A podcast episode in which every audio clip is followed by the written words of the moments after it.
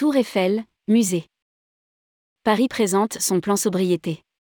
L'éclairage de certains bâtiments sera coupé dès 22h à Paris dès le 23 septembre 2022. La ville de Paris a présent son plan de sobriété énergétique pour faire baisser sa consommation de 10%.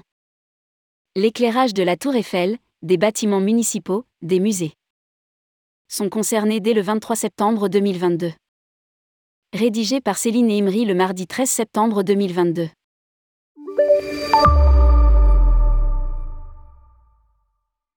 Anne Hidalgo, maire de Paris, a présenté ce mardi 13 septembre son plan de sobriété énergétique pour la capitale.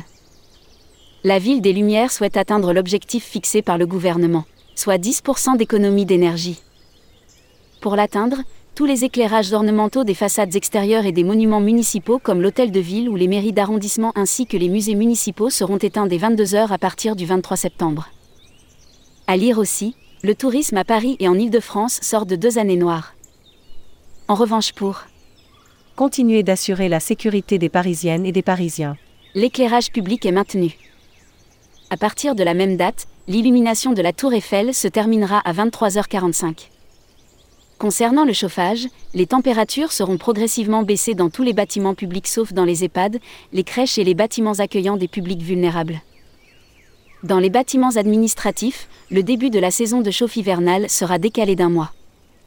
Ces mesures nous permettront d'atteindre dès les prochaines semaines quelques 60 GWh d'économie d'énergie, soit pour le patrimoine de la ville plus de 80% de l'objectif de 10% d'économie demandé au niveau national pour cet hiver indique un dossier de presse.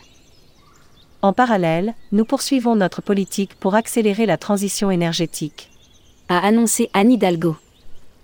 La municipalité rappelle que depuis son premier plan climat, la ville a investi plus d'un MD euros directement dans la transition énergétique, répartie entre la modernisation des bâtiments publics, 536 millions d'euros, la rénovation du parc social, 605 millions d'euros, l'accompagnement des copropriétés privées, 22 millions d'euros, ou encore la transformation profonde de l'éclairage public, 56 millions d'euros. Plus globalement, rappelons que depuis 2014, la ville a investi 10 d'euros pour la transition écologique. Anne Hidalgo souhaite une mobilisation générale. Elle rappelle dans un tweet que 96% des consommations énergétiques ne dépendent pas directement des services publics municipaux.